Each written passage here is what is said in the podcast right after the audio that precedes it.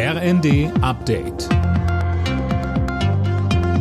Stündlich neu. Auf den Punkt informiert. Ich bin Daniel Stuckenberg. Guten Abend. Deutschland will weitere Waffen in die Ukraine liefern. Das hat Bundeskanzler Scholz angekündigt. Darunter sind zusätzliche Flugabwehrsysteme und Bergepanzer, so ein Regierungssprecher. Es geht um Rüstungsgüter im Wert von mehr als 500 Millionen Euro. Außerdem schickt Deutschland im Rahmen des Ringtausches 15 Panzer in die Slowakei. Den ersten noch in diesem Jahr, heißt es aus dem Verteidigungsministerium. Dafür gebe die Slowakei schnellstmöglich eigene Panzer an die Ukraine ab. Der Bauernverband zieht eine durchwachsene Erntebilanz. Zwar war die Ernte in diesem Jahr etwas besser als im Vorjahr. Im Schnitt wurde wegen der Trockenheit in vielen Gebieten aber sechs bis acht Prozent weniger Getreide geerntet als normal.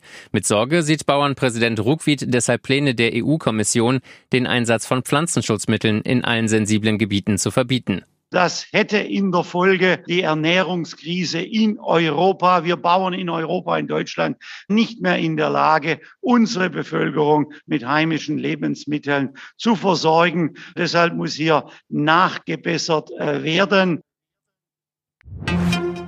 Wer Flüge bucht, soll die auch erst beim Check-in zahlen müssen, zumindest wenn es nach der niedersächsischen Landesregierung geht.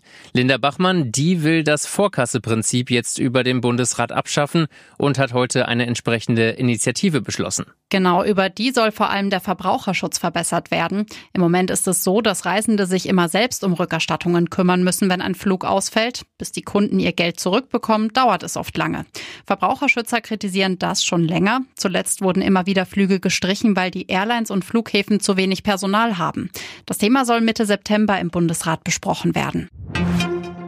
In einem typischen deutschen Kleiderschrank liegen acht Jeans und 18 T-Shirts. Mindestens einmal im Monat getragen werden laut einer YouGov-Umfrage im Schnitt aber nur vier Hosen und elf T-Shirts. Jeder fünfte Befragte könne aus emotionalen Gründen bestimmte Klamotten nicht aussortieren.